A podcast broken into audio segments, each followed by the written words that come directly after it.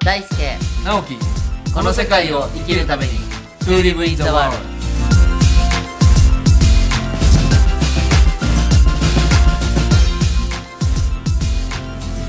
大ちゃんこんにちはこんにちは実はね8月末にはい岐阜県の郡上市っていうところに行ってきましたね郡上市郡上市あのー水がとにかくね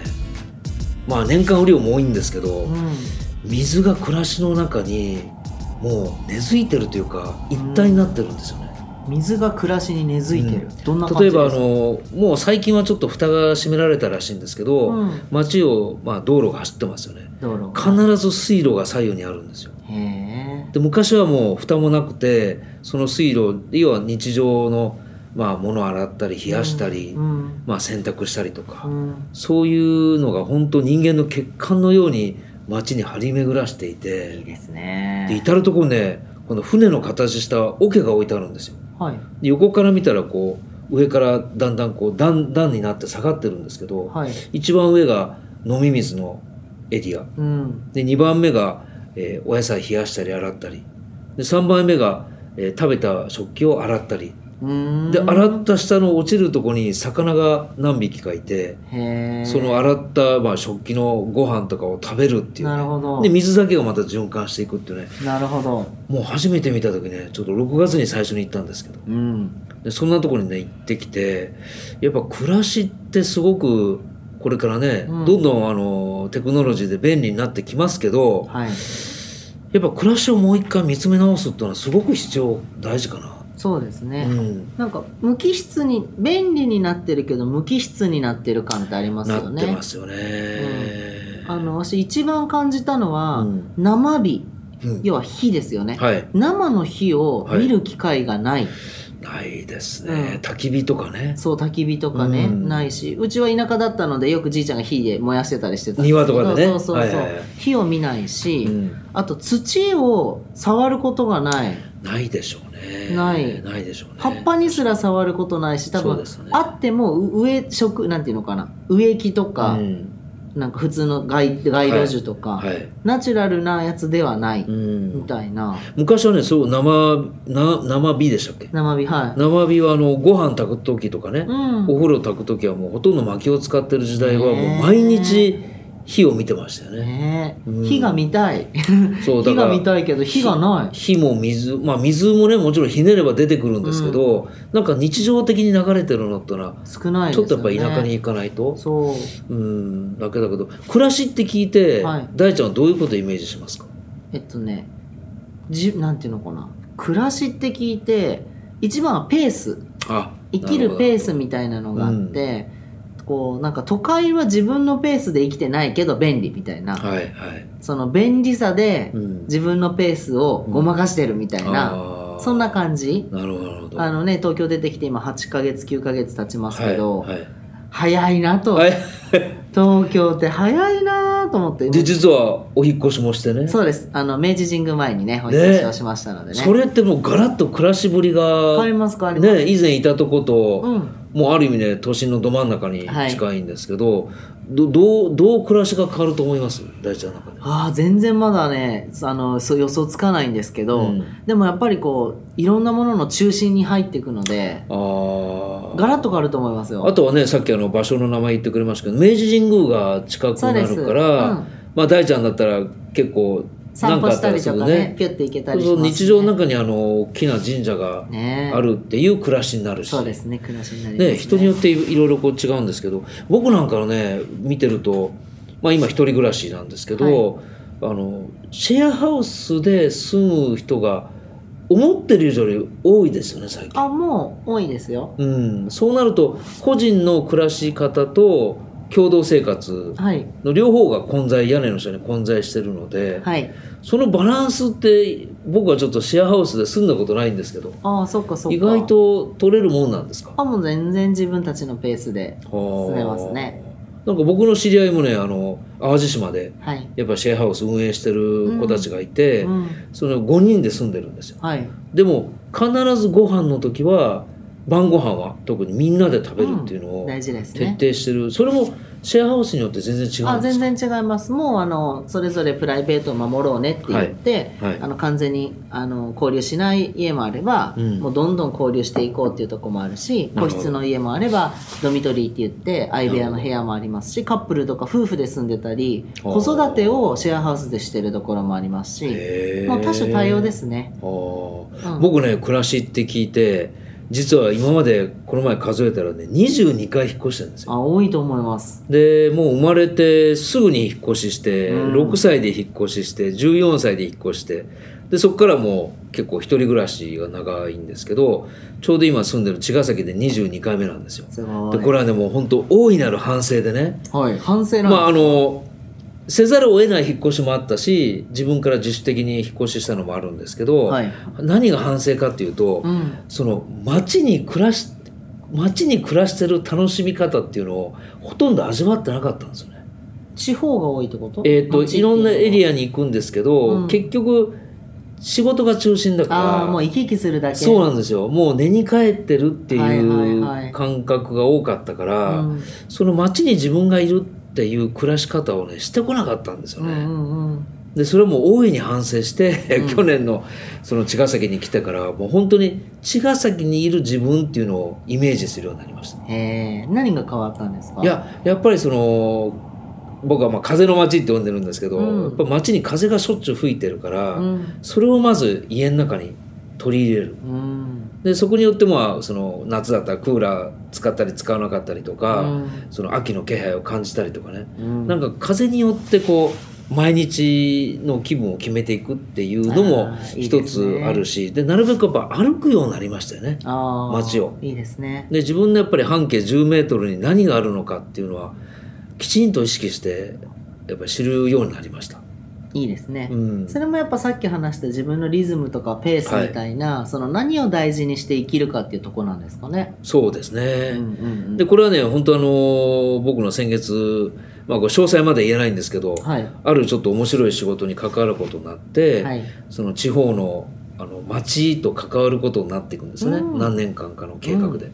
でそういう中でやっぱ改めて暮らし方っていうのをすごく考えるようになって、うんもしかしたら大ちゃんのお仕事も、まあ、心と向き合うようなプロジェクトも多いじゃないですかはい、だからこれからの暮らし方っていうのがなんか大きく変わっていくようなね、うん、うん、もちろん個人で楽しむのも大事なんだけどこう塊になった時の、まあ、コミュニティみたいな、うん、そのコミュニティのやっぱりコミュニケーションの仕方とかコミュニティ同士の触れ合い方によってもやっぱ暮らし方にもすごく響いてくるのかな。そうですね。うん、だから私ももう気づけば早11年、はい。その2008年に初めてシェアハウスを出して、うん今もまだそうか運営してる方ですもんねそう大ですちゃんそうねです。まだ会社もあるそのうでだそうだ。だからもうう一応時代のあのシェアハウス業界ではパイオニアの位置なん ですよ特にその本当に。そのなんていうのかなコミュニティ型のシェアハウス、はい要は昔はもうこシェアハウスとかルームシェアっていうと雑魚寝で、はいとにかく家賃安くみたいな、うんそういうイメージで誰も選ばなかったのが、うそのコミュニティっていうものを大事にして、うん共に暮らすっていうことをやるシェアハウスがはいすごくたくさん出てきて、今はもう流行とかじゃなくてあある意味文化になったんですよね。うんそうですね。文化っていうのは一般の人も選ぶはい当。たり前のチョイスの一つになるっていうのが、はい今シェアハウスがもう普通にうん前は「えシェアハウス?」みたいに言われてたのが「ああーシェアハウスね」ぐらいうんになんかこう汗臭いイメージがね なんかありますよねこう高校大学のなんか物質みたいなはイいメーはジいがはいはいはいもう全然違いますよね。もう全然違いますねすっごくおしゃれでスタイリッシュでそれぞれの暮らしを大事にしながらうん共同生活していあるーで少人数のものから大人数のものまでっていうところがあって、でもそれもだからみんな大事なものを大事にしたいっていうのがすごいニーズで出てきてると思ってて、なるほどなるほど。前も多分話したんですけど昔はこの仕事だったからこういう暮らしって言って、仕事ありきだったんですよね、はいそうですね。今はでもこういう暮らしがしたいからうんこの仕事っていう風に暮らしが先に変わってるので、うんせっかくだからねやっぱり自分がどんな暮らしをどこでどんな風にしたいのかっていうのを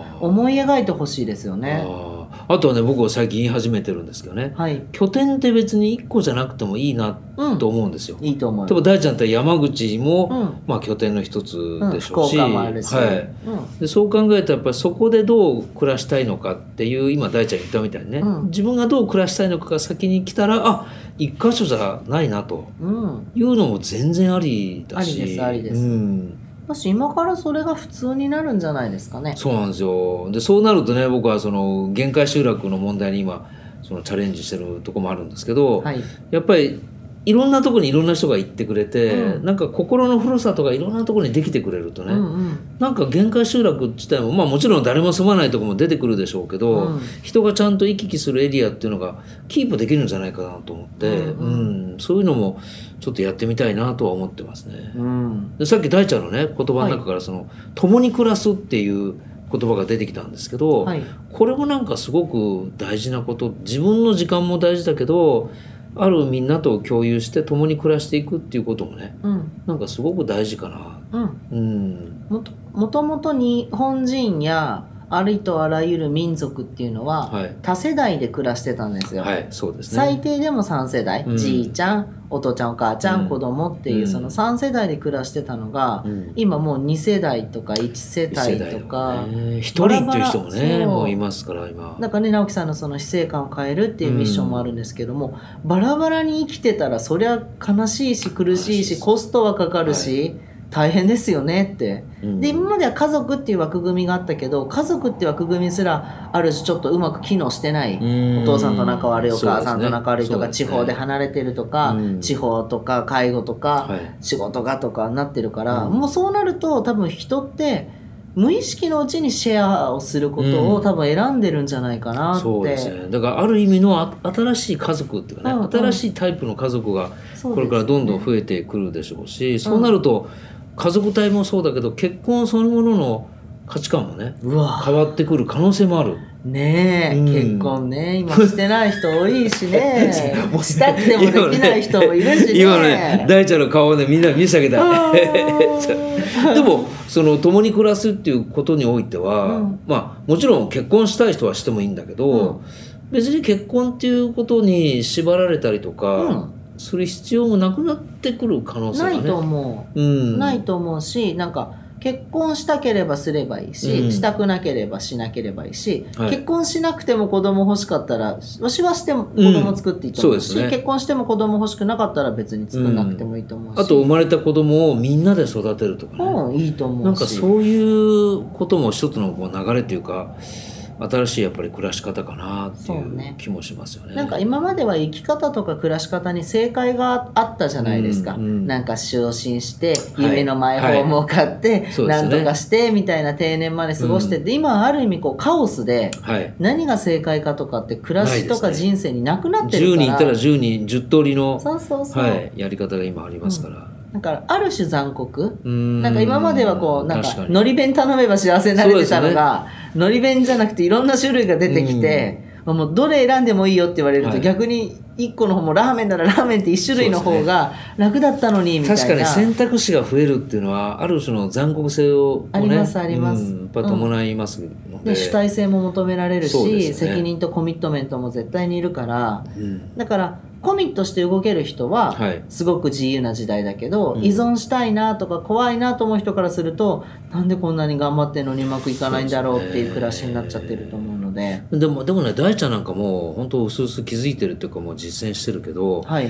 やっぱりこう新しいシステムって絶対求められてると思うんうですよ、ん、もう学校を出たらこうせねばならないっていうのももうほとんど崩壊してるし、ねそもそもの働き方自体もねえねだいぶ変わり始めてるからやっぱり暮らし方っていうさっきおっしゃったやっぱりんどんな暮らし方したいのかうん自分がやっぱり毎日どんなとこで寝起きもそうだし、うんあと僕はね結構ね食べるものっていうのが大事やっぱり今ねとってもやっぱり中心にイベント組んだりしてますけど大事やっぱ暮らす中で食べるまた食べ物を作るも含めてねうん、うんとっても大事になってくると思うので、うんう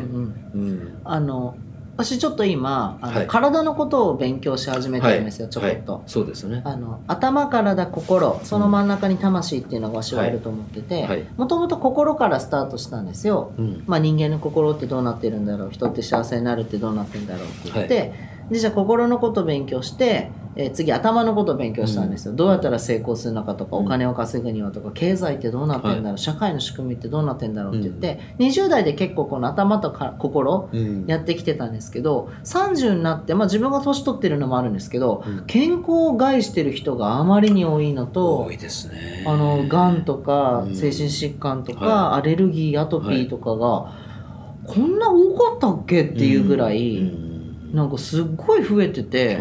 これはちょっとなんか発信できることないかなと思ってうん今、いろんなことを体のことも勉強し始めてるから、はいその中でやっぱり食とかー水と大かきいですよねすっごい大事あと空気とはかい電磁波とか、